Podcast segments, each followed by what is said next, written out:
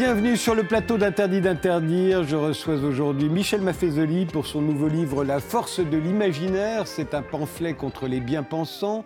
Jean-Christophe Urbain et Jean-Pierre Nataf pour le nouvel album des Innocents, 6 et demi. Gilles Gaston Dreyfus pour sa pièce Veillée de famille et Tristan Edern Vaquette pour son roman Du champagne, un cadavre et des putes. Et l'on commence tout de suite par le style de notre époque. Nos invités répondent euh, comme toujours en images, à commencer par euh, la photo que vous avez choisie, Gilles Gaston Dreyfus, euh, pourquoi celle-ci?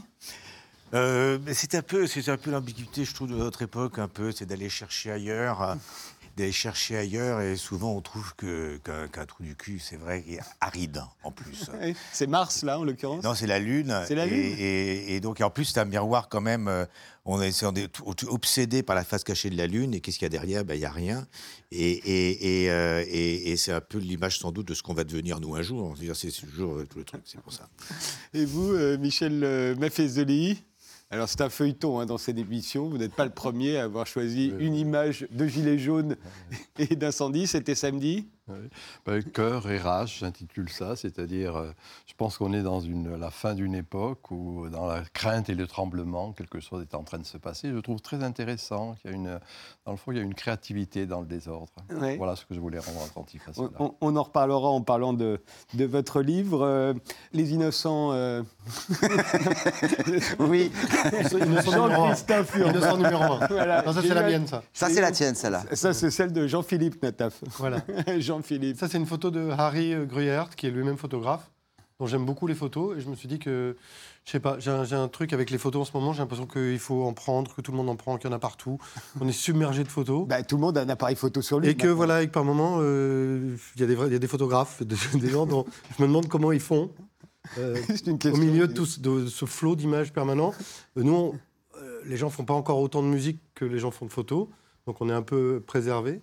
Mais je me dis, ça devient difficile de trouver, un pho- enfin voilà, de savoir qui est photographe, qui elle n'est pas, euh, quelles sont la, la- la- la- la validité, la valeur de toutes ces photos. Euh, J'ai l'impression que je sais plus. Voilà, je- en fait, je ne sais plus. Lui, je sais que je- j'aime ses photos. Lui, ça va, lui. Voilà. Êtes-vous sûr que c'est lui qui a pris la photo? Bah, Non. euh, Non, justement, quelqu'un l'a pris en photo. euh, ça n'a pas l'air d'être lui. ouais. Non Mais, euh, Voilà. Jean-Christophe Urbain, Ah, c'est quand même plus- ça c'est du noir et blanc. Ça, c'est du noir et blanc. Ça, c'est euh, une photo de mon téléphone portable. Ouais. C'est pas du narcissisme. C'est un salon qui s'appelle Rétromobile. J'y étais pour la première fois cette année. Ouais. Et je trouvais que ça représentait bien à peu près comment je voyais le 21e siècle. C'est-à-dire, j'ai quand même une grande part qui est encore euh, restée là-bas avec le, Oui, on- avec le 1900. Et il y a une nostalgie et on rencontre des gens de. Rétromobile, il faudra, ce ne sont que des voitures de collection. Alors, c'est des voitures, mais il y a aussi de la musique. Il y a des. Enfin, c'est un petit peu le- les. Pour les vieux, quoi. Ouais, voilà, ça, ça représente un peu le, voilà, ce qu'on ce qu'on est, ce que je suis. Tristan Edan Maquette. Une Alors, je vais expliquer, c'est Jean Calvin. Bon, moi, je suis arrivé à- sur la dictature de Calvin par mon travail sur la prostitution. Je vais faire court, mais il faut comprendre quand même. Donc, euh, au des années 1980, et ça s'est renforcé euh, dans les années 2000, il y a eu une alliance objective aux États-Unis entre les séocons, séocratiques et conservatives, ce qu'on appellerait en français, toujours pour aller très vite, l'extrême droite américaine puritaine, donc, et une moitié du mouvement féministe, les féministes post-marxistes. C'est une euh, convergence tout à fait étayée euh, et financée amplement par George Bush. Féministes post-marxistes qui se sont rentrés en guerre, ce féministe sex wars des années 80, contre le deux- deuxième moitié du mouvement féministe, qui étaient les féministes libertaires. Et donc, quand je me suis intéressé à et c'est et c'est cette convergence entre féministes post-marxistes et puritains qui a donné naissance à toute la croisade anti-prostitution qu'on connaît partout en Occident aujourd'hui. Donc elle était financée et les arguments été décrétés dans les bureaux de George Bush à ce moment-là. Donc les féministes qui se prétendent de gauche aujourd'hui, quand on connaît les réalités, ça fait un peu mal. Mais bon, et donc quand j'ai voulu comprendre la nature profonde du mouvement puritain, je suis allé à ses racines, et ces racines se trouvent dans la dictature de Calvin, des dictatures les pires de l'histoire, qui a, au prorata de la population, a fait autant de morts que celle de Pol Pot. Donc c'est C'était à Genève. hein. c'était à Genève, ça a duré 30 ans, il a massacré un quart des, des citoyens, et, euh, sans compter tous ceux qu'il a expulsés, plus les tortures, plus les, les, les- les gens en prison. Il y a par exemple un, un citoyen qui s'est pris trois jours de prison parce qu'il avait souri dans la rue. Tu vois? Et alors ça, ça me fait penser par exemple à notre époque, après je vais te dire autre chose, mais ça me fait penser à notre époque, cette grande importance qu'on, qu'on- la, la- la plaisanterie mène au crime. Quoi. Si, tu- si tu ris de la Shoah avec euh, Hitler, y a les 16, ah, si tu vas au crime, les 16, il faut savoir, c'était un album de Oui. Villemin. euh, qui avait été extraordinaire, interdit, alors qu'il est juste drôle. Et, il y a- il y a- bon, et qu'aujourd'hui, tu fais une blague de cul, ça semble. Mm. Une blague de cul dans une entreprise, ça semble plus grave que de violer une fille, pratiquement. Et cette espèce de- d'esprit de, sérieux qui nous envahit, je trouve que- qu'il prend ses racines beaucoup dans le, dans le puritanisme. Et autre chose que je veux dire qui est très importante, il y a une phrase extraordinaire de Calvin. Il dit Dieu m'a fait la grâce de me désigner où était le bien et où était le mal. Et grâce à ça, il torturait les gens, les brûlait vifs, tout ça. Et je trouve qu'il y a ça dans notre époque. Alors évidemment, on ne brûle pas les gens et on ne les torture pas, je ne suis pas fou. Mais il y a des tas de gens aujourd'hui qui, parce que, semble-t-il, Dieu, le, Dieu ou leur bonne morale ou le progressisme ou ce que tu veux leur a désigné où était le bien et où était le mal, nous demandent non plus de nous comporter selon la loi, c'est-à-dire un socle minimal préservant les libertés individuelles, mais permettant, de vivre ensemble, mais selon le bien, hein, c'était la discussion avait en antenne, ça c'est bien, ça c'est pas bien, on n'a pas le droit de penser comme ça, et de plus en plus on le voit à travers les réseaux sociaux, mais toute cette pression-là, évidemment dans nos métiers, cette censure, crypto-censure permanente, qui nous demande de penser bien. Et je trouve que c'est vraiment un des traits de notre époque. Et après, il y a d'autres choses. Il y a le projet de, de Michel Servet sur lequel on, on pourrait revenir, ou juste le, le- le fait que le, le protestantisme est arrivé en se présentant comme un objet qui était contre ce qu'il y avait de pire du papisme, c'est-à-dire l'obscurantisme et l'autoritarisme. Et c'est un objet totalement obscurantiste et autoritariste. Euh, je- J'espère qu'il n'y a pas de, protestants sur le. mais moi, j'avais une image très, très, très positive du protestantisme avant Ah de bon faire ce travail. C'est vrai. Et je suis tombé des nues en, étudiant la, dictature, euh, là encore objective. hein, c'est pas, je suis pas, fou, les gens peuvent se pencher dessus. C'est une des pires dictatures de l'histoire. Et d'un coup, et, en fait, j'ai compris. Dès que tu veux me couper, tu me dis. Je, je juste ajouter encore un truc. J'ai compris à ce moment-là que le premier ennemi finalement du mouvement protestant, c'était pas l'autoritarisme et l'absolutisme religieux du, du pape, mais au contraire le début de licence qui commençait à rentrer dans le, dans le catholicisme, et en particulier la licence vis-à-vis du cul, et que finalement, le premier ennemi de ces gens-là, c'était pas les, catholiques, c'était les humanistes. Hein, euh, on part de Rabelais, euh, Rabelais, Erasme, tout ça, des gens qui prenaient la tolérance, l'ouverture d'esprit, euh, un peu de gaudriole comme chez Rabelais, et, beaucoup de on va pas tuer les gens pour ça. Et que le, premier, et tous les humanistes ont eu des problèmes avec Luther et avec Calvin, ils ont été persécutés, Castellion a été persécuté, Michel Servet a été euh, euh, brûlé vif, euh, et les, catholiques et, les protestants se sont alliés pour aller massacrer les anabaptistes, qui sont, si on veut être réducteur, les premiers communistes libertaires de l'histoire. Ça dit beaucoup de choses. Eh bien voilà, nous avons bien compris votre raisonnement. Euh, Tristan et Vaquette, on va pouvoir commencer.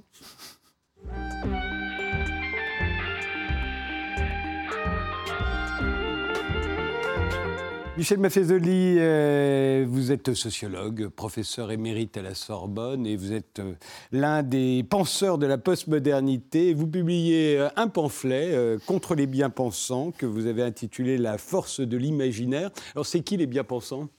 Bah, nous, Nous tous? Nous tous.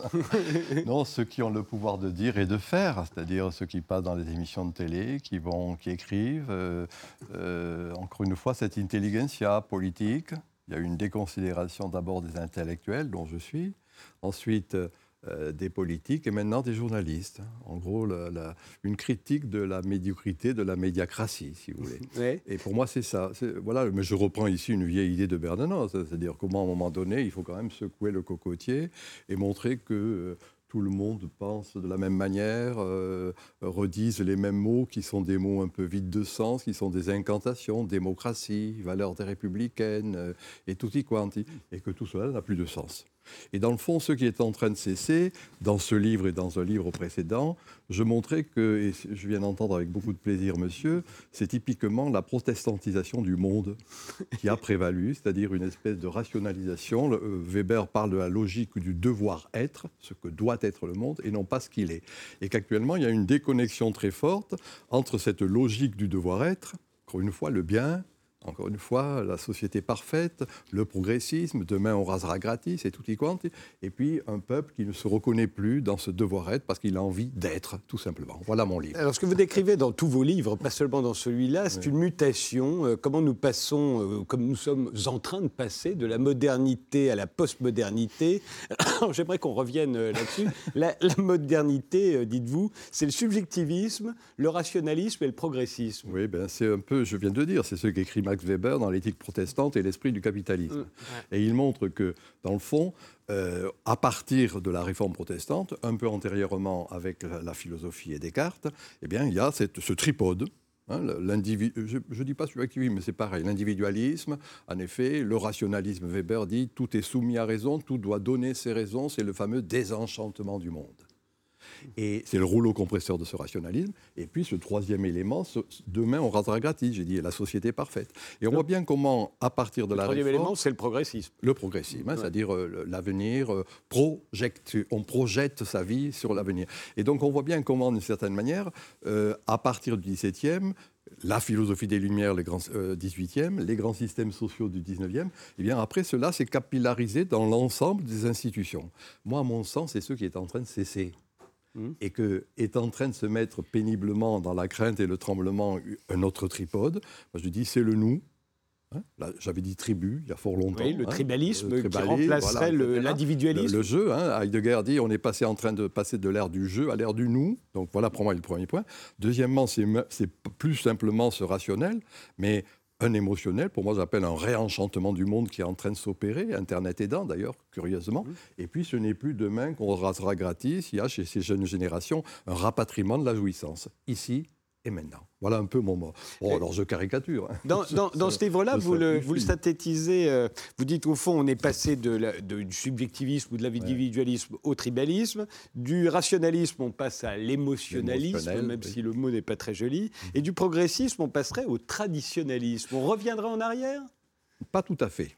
Moi, je- vous savez, on avait deux, qu'on le, sache ou pas, qu'on l'intègre ou pas, ce qu'on a sucé avec le lait maternel, hein, de, la petite enfance à l'alma mater universitaire. C'est ça le progressisme, c'est-à-dire euh, la flèche du temps, c'est demain, c'est Hegel, c'est Marx. Ensuite, à l'opposé, il y avait le cercle, le retour du même. Nietzschéen, pour faire encore un peu savant. Moi, c'est ni l'une ni l'autre qui m'intéresse comme Donc figure. ni réaction, ni progressisme. Voilà, c'est la progressivité, c'est la spirale. Alors c'est ça la tradition, c'est-à-dire qu'on voit revenir des choses que l'on avait cru oublier, c'est ça la pensée radicale et pas la simple pensée critique. Et ça ne revient pas exactement la même, de la Exactement même manière. pareil, c'est ça la spirale. Pour moi, la tribu, c'est une métaphore, c'était pour provoquer un peu. Mais c'était pour montrer que... Mais ça a eu fait- beaucoup de succès, puisque depuis, beaucoup de gens parlent des tribus. oui, on euh, parle pour- des tribus. Si j'avais déposé ça, je serais riche à l'époque. Enfin, disons que ce que je voulais dire, c'est que dans les jungles stricto sensu, la tribu, c'était pour lutter contre l'adversité Ouais. environnante, animalière, des autres, etc. Dans les jungles de pierre que sont nos mégapoles postmodernes, c'est pareil. C'est-à-dire que par, pour des goûts sexuels, musicaux, religieux, pour moi, c'est le partage d'un goût. Internet aidant, on va euh, se rassembler, échanger, le nous. Vous voyez, voilà un peu ce qui me paraît étrange. Alors, vous voyez, en France, on a une frousse terrible de parler de la postmodernité. Hein, parce qu'on a inventé la modernité, sur ce que j'ai indiqué, et du coup, ben, ça tremble du fait qu'il y ait autre chose. On va parler de communautarisme, par exemple, pour, au lieu de parler de, commun- de- communauté ou de tribu ou d'idéal communautaire. On va, le, mot émotionnel fait une frousse terrible. Actuellement, je lis des articles concernant ce qui est en train de se passer, cette effervescence des, des Gilets jaunes, qui, moi, me paraît très intéressante. Mais ils disent, mais ils comprennent rien puisqu'ils ne pensent pas. Mais c'est le ventre qui parle. À certains moments, il est important que le ventre parle. Voilà, par exemple, des éléments qui, font que, d'une certaine manière, eh bien, on ne sait pas, dans le sens simple du terme, apprécier ce qui est, donner son prix à cette nouvelle époque. hein. Je rappelle que époque, en grec, ça veut dire parenthèse. Donc une parenthèse est en train de se fermer, pour moi la parenthèse moderne, les trois siècles qui ont marqué la modernité, et une autre parenthèse est en train de s'ouvrir. Faute de mieux, on dit post, post-modernité. Je rappelle que c'est Baudelaire qui, le premier, a dit modernité en 1848. Vous voyez, donc du coup, c'était assez tardif. Eh bien, il faut se donner ici même rendez-vous dans 100 ans, et là, on saura le mot, si vous voulez, pour dire ce qui est en modernité. En tout cas, vous le- la caractérisez, la modernité, vous dites c'était l'égalitarisme, le centralisme, l'universalisme, et qu'aujourd'hui, la postmodernité installerait à la place euh, le complémentarisme qui viendra à la place de l'égalitarisme, le localisme à la place de l'universalisme, et le particular... non, à la place du centralisme, pardon, pardon, le localisme et le particularisme à la place de l'universalisme. Alors pourquoi Qu'est-ce que c'est que le complémentarisme d'abord? Bon, avant de vous répondre, puis-je vous donner ma définition, comme toujours, ce que j'écris c'est ennuyeux, mais euh, alambiqué de la postmodernité. hein. Je dis synergie de l'archaïque et du développement technologique. Synergie, c'est la démultiplication des effets, archaïque, ce qui était fondamental, Mhm. la communauté, la tribu, hein, ce qui est premier, plus Internet, hein, la tribu et Internet. Alors, c'est en ce sens que dans ces réseaux sociaux, où justement il n'y a plus la verticalité du savoir, il y a quelque chose qui se partage. Et les mots très simples, complémentarisme, bon, c'est un peu compliqué, mais pour dire il y a de l'échange, il y a du partage, il y a de la réversibilité. Vous voyez, c'est tous ces éléments-là qui font que nouvelle forme de solidarité, nouvelle forme de générosité, Internet aidant, paradoxe. Hein, je dis bien, c'est pour ça qu'il y a cette espèce de conjonction qui est amusante. Par exemple, donc c'est plus c'est plus l'égalitarisme, mais c'est au contraire le fait que, oui, il y a en fonction des lieux, en fonction des moments, et bien des- le chef va changer, si je veux dire. hein. il ne sera plus la verticalité comme sont euh, l'énarchie actuelle, comme sont la technocratie contemporaine sous ses diverses modulations. Et, et le, loca- le local va Alors, le succéder à local- l'universel Oui, moi je pense qu'il y a un localisme, c'est-à-dire le lieu fait lien.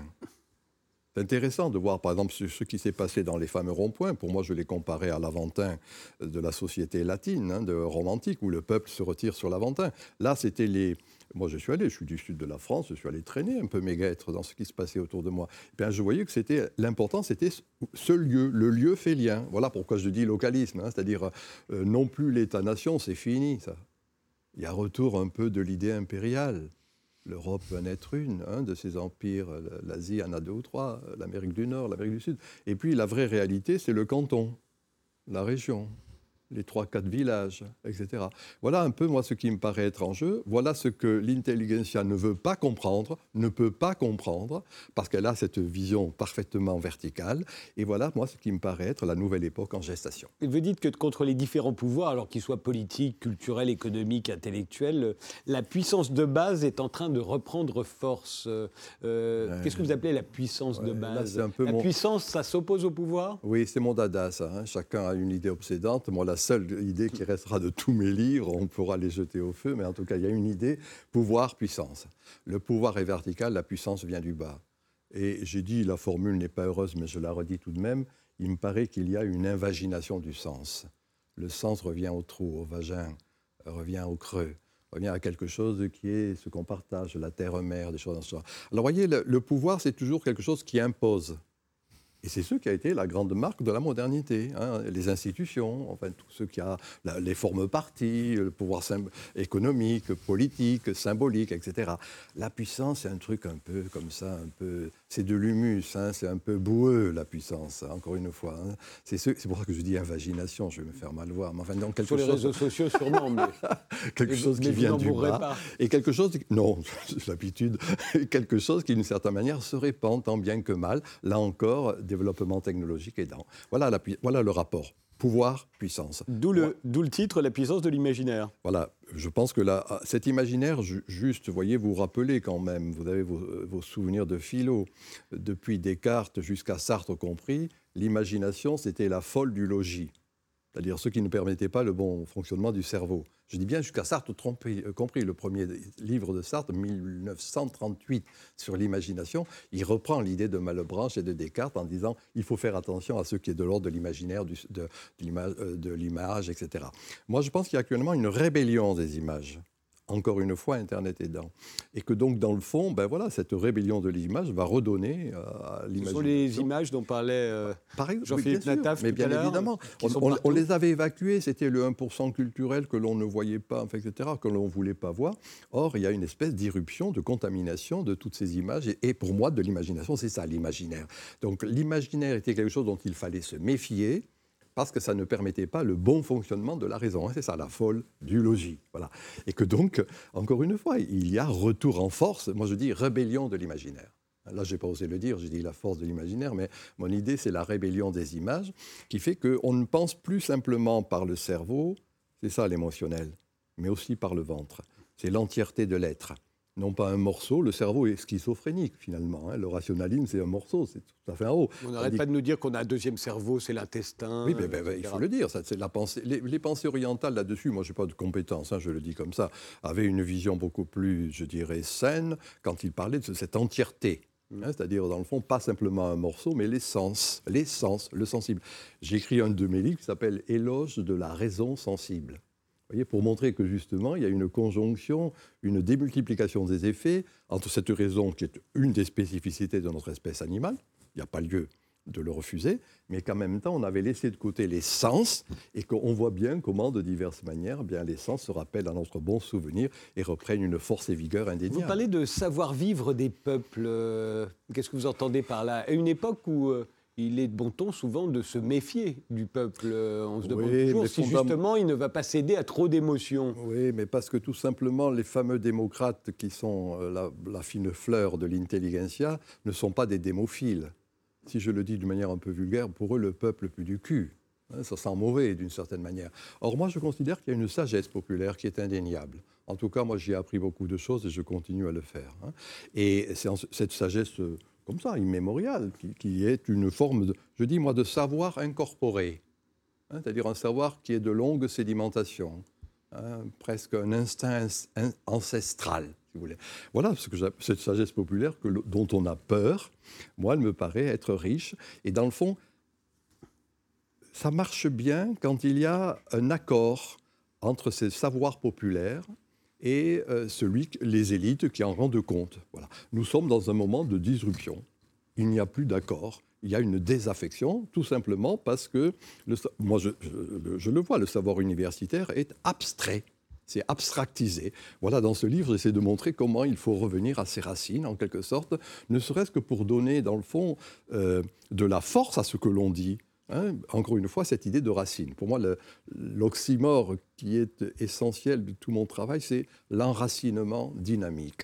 Hein, C'est-à-dire que c'est à partir des racines qu'il y aura dynamisme, qu'il y aura de la force. Or, actuellement, soyons clairs, les discours que j'ai dit un peu incantatoires euh, qui prévalent actuellement, ben, sont abstraits dans le sens simple. Mais quand vous parlez des racines, c'est pas forcément un repli sur les racines que vous encouragez, ou en tout cas que vous constatez, parce que ce n'est pas le cas. On est au contraire, on n'a jamais été aussi mélangé, on n'a jamais vécu avec euh, autant d'influences venues de tous les coins du monde. J'ai dit enracinement dynamique, c'est-à-dire cette espèce de liaison en quelque sorte euh, entre à la fois les racines et puis la croissance que cela permet. Oui, moi je crois qu'il y a de toute façon, c'est aussi, je vous le signale, un de mes dadas, le nomadisme. hein. Je crois qu'il y a en effet quelque chose qui est de l'ordre de la circulation. Il faut voir comment se fait cette dialectique entre les deux qui n'est pas aisée. Moi j'étais inspiré par un philosophe allemand qui est Simmel. Et sa pensée se résumait à deux mots, et en tout cas c'est la mienne aussi, le pont et la porte. C'est très simple. hein. Il y a un pont, il, y a de la porte, oui, bien sûr, il y a de la porte, qui est ce localisme dont j'ai dit, dont j'ai parlé. Mais il y a aussi un pont. En, d'autres termes, McDonaldisation et le retour du cassoulet, si je puis dire. Donc c'est ce rapport entre le McDonald's et le cassoulet qui me paraît intéressant. La force de l'imaginaire, c'est le titre du nouveau livre de Michel Maffezoli qui vient de paraître chez Libert. Et, juste avant de faire une petite pause, bah, je, vous propose, de regarder le teaser de votre pièce, euh, Gilles Gaston Dreyfus, pièce qui se joue tous les soirs euh, euh, au Théâtre du Rond-Point. Elle s'intitule Veillée de famille. Vous l'avez écrite, mise en scène, et vous l'interprétez avec Dominique Raymond et, Stéphane Roger. Teaser tel qu'on peut le trouver sur Internet.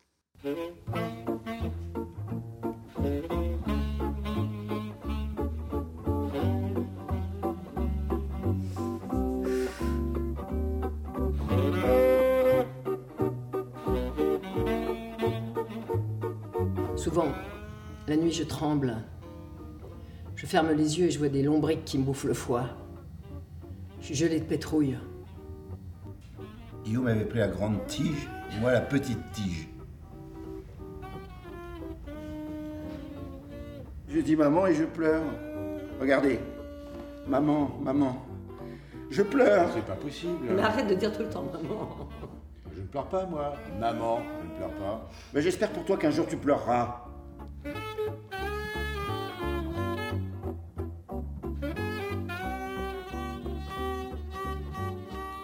J'espère qu'on restera une famille, hein? On a besoin les uns des autres, non? Je crois que je suis celle d'entre vous qui a le plus de pudeur. Je vous aime. Et vous? Évidemment. Oui. Là où ce teaser est étrange, c'est que vous avez tous les trois l'air toujours au bord d'éclater de rire. C'est pas du tout le tour de la pièce. Et qu'est-ce qui se passe? Vous l'avez fait au moment des répètes? Oui, c'est ça, ça a été fait au moment des répètes, ça a été fait, ça n'a pas été fait au rond-point, ça a été fait en amont. Parce que c'était pour problème de communication, parce qu'il faut les images au rond-point. vous remarquez bien que c'est pas tout à fait le tour de la pièce. Ah bah non, parce qu'il faut, il faut, on n'est pas, on pas dans le dé, on n'est pas dans le bon truc, on n'est pas dans la bonne salle, on n'a pas, on n'a encore pas fini, euh, donc on n'est pas dans les trucs du décor, donc il faut tricher les angles, euh, il faut, il faut en même temps prendre des, des trucs, voilà, on soit tous les trois, enfin, ce sont des images que l'on chope, et euh, donc, euh, donc on, on se marre. Ça se passe dans la détente. De toute façon, c'est une pièce qui se passe dans la détente aussi, Oui, oui, même si le problème. Certainement, mais vous comprenez bien que c'est, il y a quand même un sacré décalage avec le spectacle que risque d'aller voir celui qui vient de voir le Et teaser. je me rends pas compte, je me rends pas compte, franchement. Il y, y a une petite différence. On va en parler euh, juste après la pause. On se retrouve avec tous nos invités.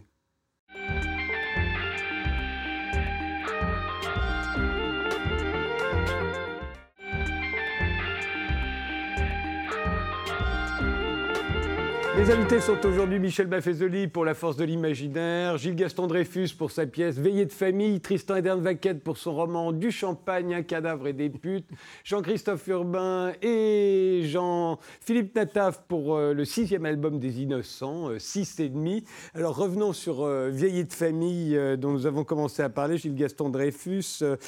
c'est au théâtre du Rond-Point jusqu'au 7 avril. C'est deux frères et une sœur qui se retrouvent dans la cuisine de leur mère pendant que celle-ci agonise au bout du couloir. Euh, euh, Est-ce que vous auriez écrit cette pièce euh, il y a un siècle Enfin, si vous aviez écrit cette pièce il, y a un siècle, en 1920, vos personnages auraient eu 30 ans de moyenne, parce que c'était l'âge auquel on perdait ses parents. Oui. Aujourd'hui, on perd ses parents beaucoup plus tard. On a au moins 50 ans, moyenne. hein. Ce sont des quinquagénaires. Est-ce que ça aurait changé quelque chose, à votre avis? Ah bah, je pense, parce qu'on a, euh, à l'époque, on avait un rapport à la mort qui était quand même très différent. On vit effectivement, on vivait plus jeune. On enfin oui. on- Oui, les on- parents mouraient à 60 ans en plus. voilà, Ils meurent à c'était- 80 c'était- Je pense qu'on avait un rapport à la vie, à la mort qui était complètement différent. Il y avait, il y avait la, la mort faisait plus facilement partie de la vie. Quoi. Il y avait un enchaînement qui se faisait assez rapidement. Euh, là, ça tarde, et puis la mort, on la voit arriver, puisque les, les, les, les- on n'est pas quand même conçu pour vivre à des âges canoniques, et donc ça se déglingue. euh, on perd le physique, on perd la boule, donc on la voit arriver, la mort chez l'autre.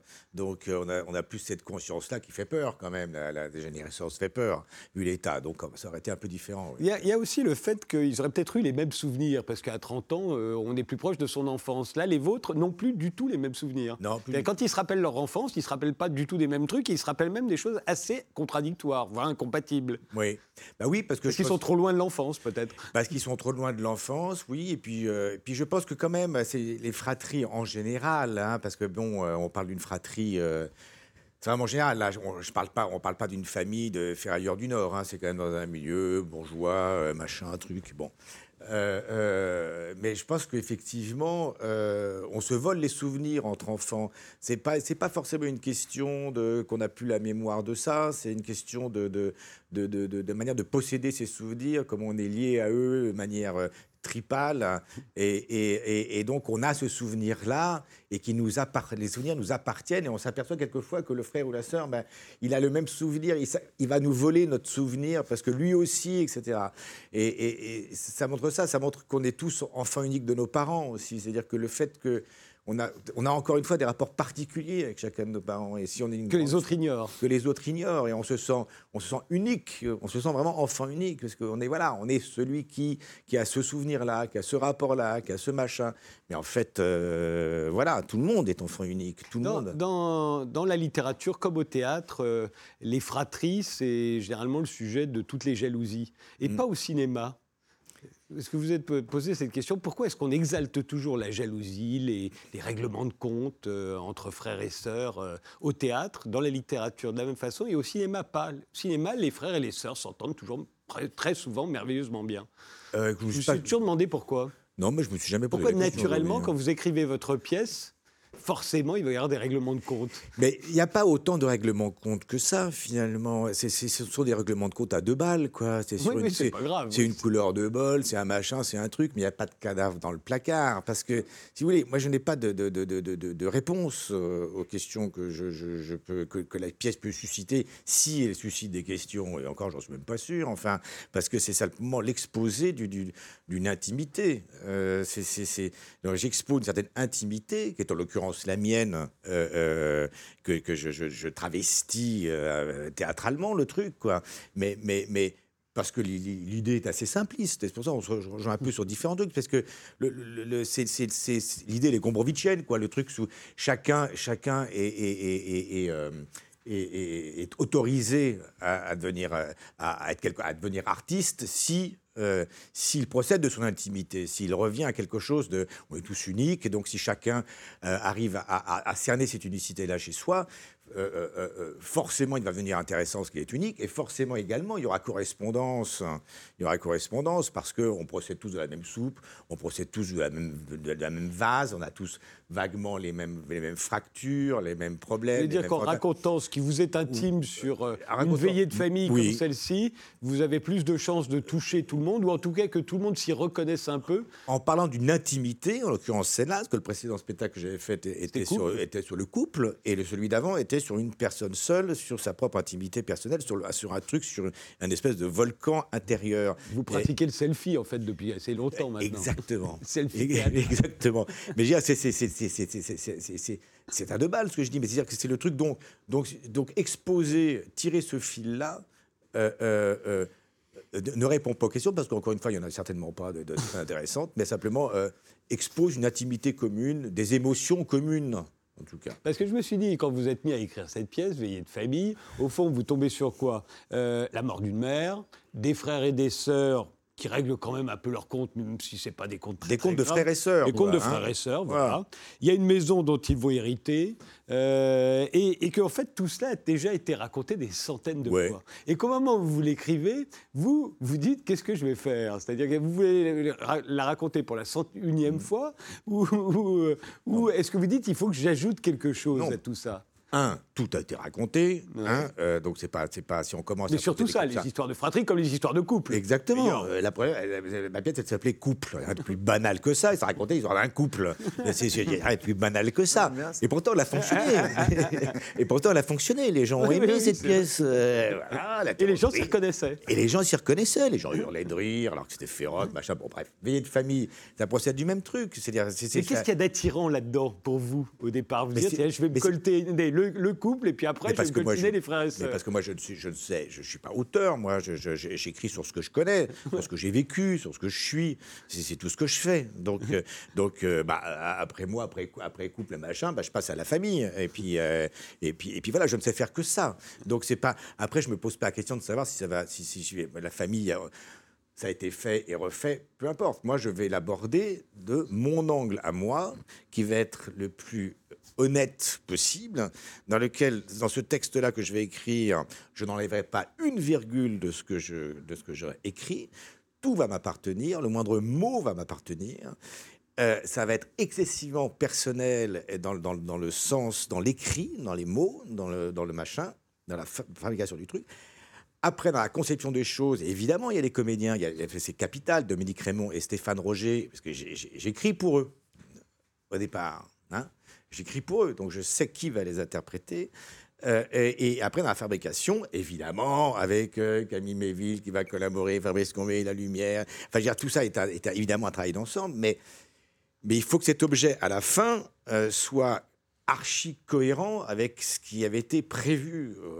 Il, aura pu bouger, évidemment, dans le travail avec tous les gens avec qui on travaille, et en particulier, évidemment, les comédiens qui vont s'accaparer la pièce et qui vont proposer autre chose de ce que j'avais prévu au départ, et, avec, tout, avec tout le bonheur fou. Mais, s'il y a cette cohérence qui, est gardée, qui, est une cohérence... Donc ça, ça, ça l'objet devient un objet euh, euh, intime et théâtral et, qui va qui va appartenir, qui va être original. C'est ça que je veux dire, qui va être forcément, forcément original. S'il l'est pas, eh ben, ça veut dire que c'est un échec. Veillée de famille, euh, c'est tous les soirs hein, au Théâtre du Rond-Point avec Gilles Gaston Dreyfus, avec Dominique Raymond et Stéphane Roger. C'est écrit et mis en scène par Gilles Gaston Dreyfus et c'est jusqu'au 7 avril.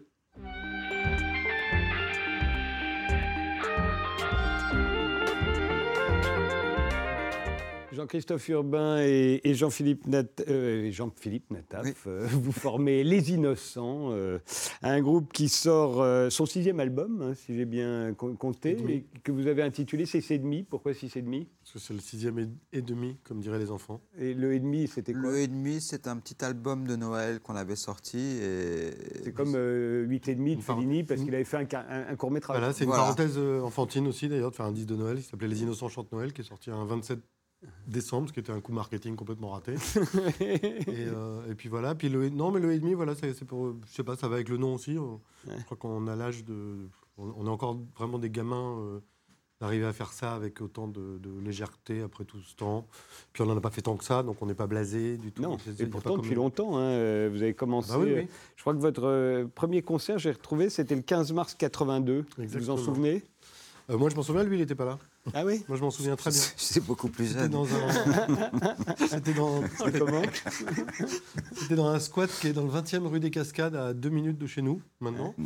Et euh, qui existe, qui n'est plus un squat depuis. Et- Vous habitez ensemble maintenant. Non, on habite à 5 minutes. On- non, non, on a une vitre. On est. Parfois, ça nous arrive de passer notre vie ensemble, Il y, a, il y a- mais il y a des groupes qui sont le son de Nashville, nous on est le son de Ménilmontant, du haut Ménilmontant. Et voilà, et c'était un concert dans un squat, donc il y avait énormément de, de gens avec des coiffures comme ça. Comme ça. ouais. Et Il a connu beaucoup les squats. lui aussi. Et, et voilà, et notre concert était passé complètement inaperçu. On jouait en début Mais bien après, je suis beaucoup plus jeune. Oui, oui. Et euh, il y avait 10 mecs à, à qui ça avait plu, et c'était des Hells Angels. Voilà, on avait c'est marrant, donc parce tout de suite, notre premier public, c'était. Les Hells Angels vont pas du tout aimer le, le clip qu'on va passer là tout de suite, si vous pensez Oh, peut-être quand même, il y a un Ça truc. pourrait des- Ouais, les canyons, tout ça. en, Ouais, en ouais, remplaçant le cheval par, une un- Harley Davidson, peut-être. C'est Apache, euh, bah, c'est euh, extrait de ce nouvel album. euh, on vous écoute et on vous regarde.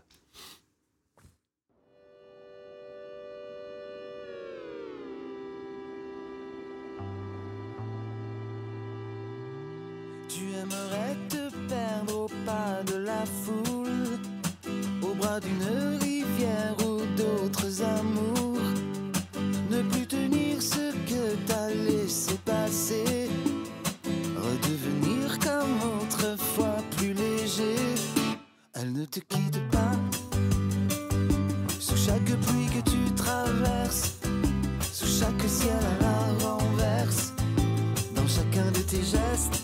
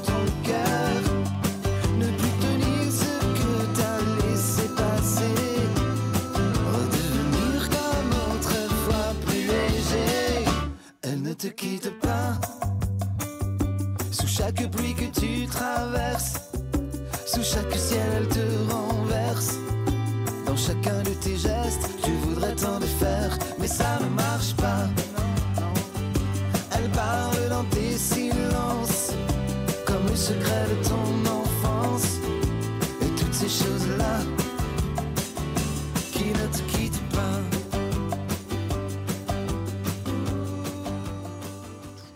Vous répétez euh, très souvent, elle ne te quitte pas, mais c'est Oui. qui elle? Ah, ah, ça c'est, mais ça c'est Euh. sujet à interprétation parce que même, nous, on- Vous savez pas non plus? Non, mais on brouille les pistes avec On, l'autre. on a, L'idée, on, a, c'est- on a des idées quand même. Euh. Non, mais on a beaucoup de, de, de- de pudeur. L'idée, c'est quand même d'écrire des chansons que, que le collègue va pas vraiment comprendre. Oui, Pour ça. chacun écrit les siennes et l'autre euh, reste un peu Oui, bouche bée. Quelquefois, l'autre arrive et dit Ah, ça, c'est une chanson d'amour. Et puis, je vois très bien de qui tu parles.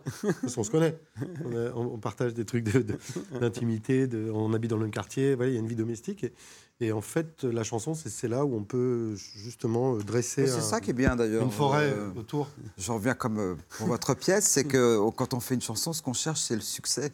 le, le- le sens, finalement, après, euh, des fois, on le, on le revoit c'est que même les gens se reconnaissent et après ils Voilà. peuvent mettre ce qu'ils veulent dans Elle ne te quitte pas. c'est ce toujours ce qu'on Non, a mais parce que c'est terriblement. euh, Enfin, c'est- un acte très, très compliqué de- d'aller. D'aller mêler tout ça, parce que parce que c'est la musique à la base. Quand même, nous, ce qu'on a décidé de faire au moment, on n'est pas chroniqueur, on n'est pas journaliste, on n'est pas historien, on n'est pas philosophe. À un moment, a- ce qui nous a éclaté quand on avait 15 ans, c'est de prendre une guitare et d'avoir cette puissance, euh, je reviens à la puissance, parce que c'est un truc plutôt tellurique, qui est de faire un son qui propage une, une onde et puis qui, va, qui a le, bon- le- enfin, le bonheur parfois de, de, de remuer des choses et de faire du bien à la personne qui les reçoit. Donc après, il faut faire vachement gaffe avec les mots, avec ce qu'on met dedans et avec le, ce qu'on amène de sens, ce qu'on amène de lourd, alors que ça part d'une intention qui est quand même très légère.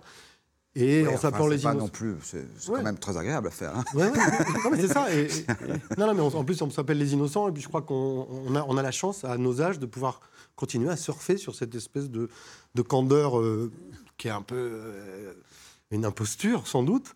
Parce qu'il y a des tas de moments. Non, mais il y a des tas de moments où on a notre âge, quand on se lève le matin, quand Oui, mais on fait enfin, tout le reste de notre vie. tout le monde reste adolescent éternellement. ouais, Bah mais nous, oui. on a la chance de, pou- de pouvoir se lever et de partir. Moi, moi je dis à mes enfants qui, qui maintenant, qui sont grands, euh, bah, je vais jouer. Je leur dis ça depuis 20 ans. jouer. C'est ça qu'il leur Mais C'est ça. Maintenant, demain, je peux pas t'accompagner là parce que je vais jouer. C'est- quand même, c'est c'est classe. Et puis en plus, si vous voyez vous déguiser en cow-boy. Ah oui. c'est Ah oui, marrant, non, ça, mais ça- voilà. Non, mais ça allons- reste- C'est quand même un trait de génération. Je pense que les plus jeunes que vous, plus jamais on se déguisera en cow-boy dans un Oui, je pense fini. que c'est comme le la rétro- dernière génération Voilà. à, avoir À jouer au rêvé, cow-boy, oui. à avoir rêvé devant des westerns, par exemple. Voilà. Oui, oui, bah on oui, s'est dit, on va le remettre un peu au goût du jour, mais Ouais. Ouais, mais- les frères Cohen, peut-être, pourraient encore jouer avec votre ça. premier album, c'était il y a 30 ans, 1989. euh, Ça s'intitulait euh, 100 mètres au paradis. Euh, Le deuxième, c'était vendu à 500 000 exemplaires. C'était fou allié. Euh, Après, vous êtes séparés pendant 15 ans. Vous Mm. ne pouviez plus vous blairer ou...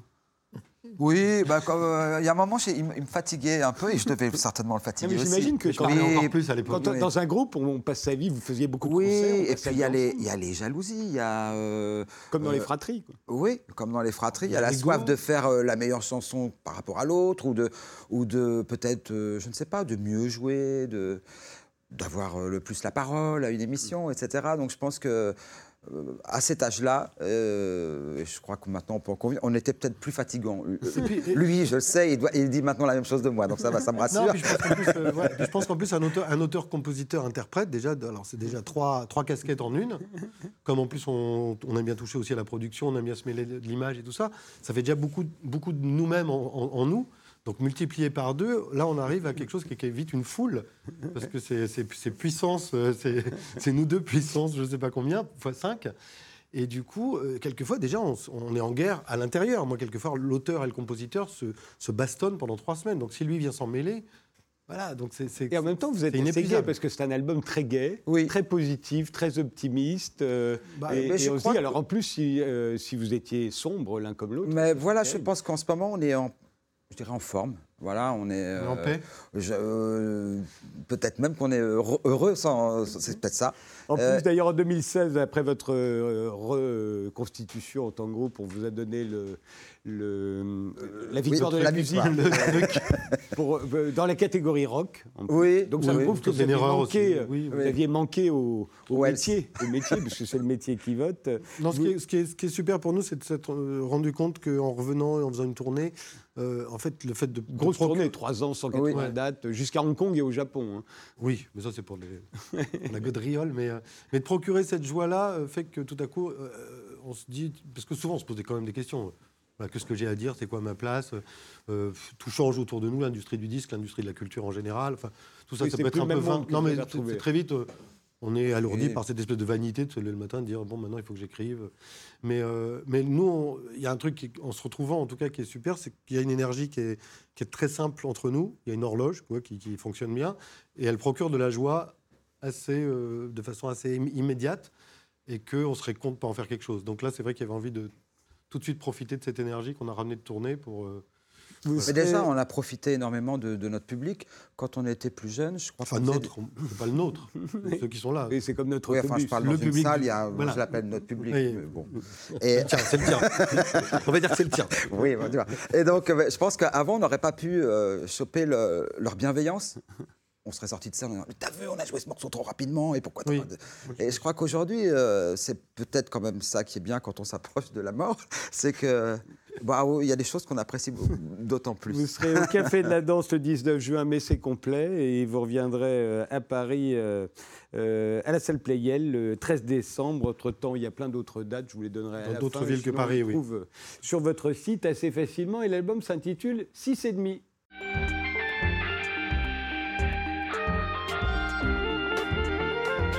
Tristan Edernvaquet, vous êtes une figure de l'underground, euh, performeur, musicien, écrivain. euh, et là, vous sortez un roman policier. Et puis attention, pas, ah bah Ouais. si quand même, un roman policier dont le héros est un policier qui enquête sur un meurtre.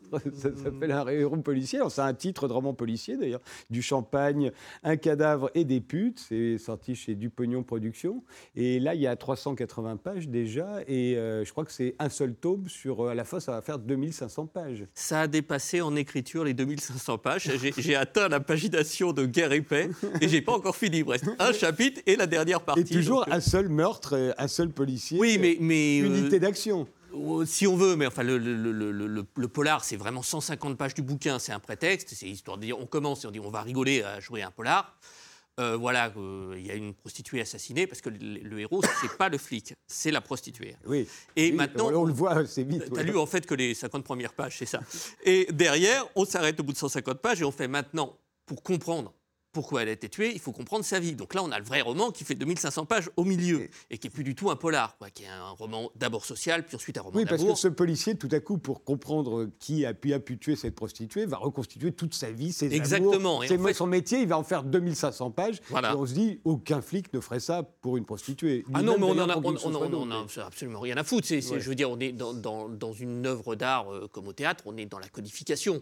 Mmh. Si effectivement, c'est ce que m'a écrit l'autre jour un journaliste, à un moment, j'utilise un prétexte, une fausse interview d'un journal local, et il me dit Oh, mais jamais aucun journal local euh, euh, ferait un article de 25 pages. Oui, bah, si le lecteur il commence à bloquer là-dessus, bah, euh, d'accord. Ah bah, je suis désolé, guerre euh, on bloque sur rien parce que tout pourrait être vrai. C'est ce qui fait que c'est guerre et paix. C'est beau et c'est vrai et c'est toujours aussi beau et toujours aussi vrai. Peut-être. 150 ans plus tard. Peut-être. Ben, écoute, euh, tu me réinvites dans 150 ans, puis on verra si, si on dira la même chose. Euh, oui, moi, je pense que dans, dans, dans une œuvre d'art, tu as des codifications. On a tous les droits. On a tous les droits, évidemment. Le- le- après, si le lecteur dit euh, c'est quoi, c'est, ça me fait chier, c'est n'importe quoi, ben, on s'est perdu. Mmh. Si le lecteur euh, suit l'histoire, c'est, gagné. Mais enfin, bon, voilà. Et alors, cette euh, prostituée, on lit son journal intime, Mhm. on a beaucoup de, de détails sur elle. Elle était très belle, elle très intelligente, elle était première de la classe. Je me demande si vous... Ah non.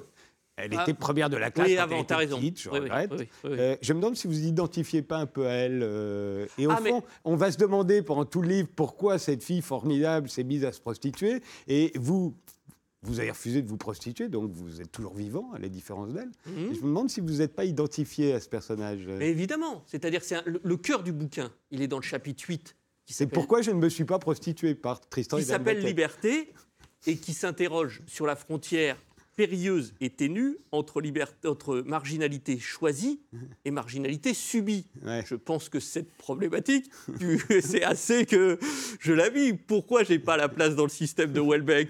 Ça, c'est la marginalité subie.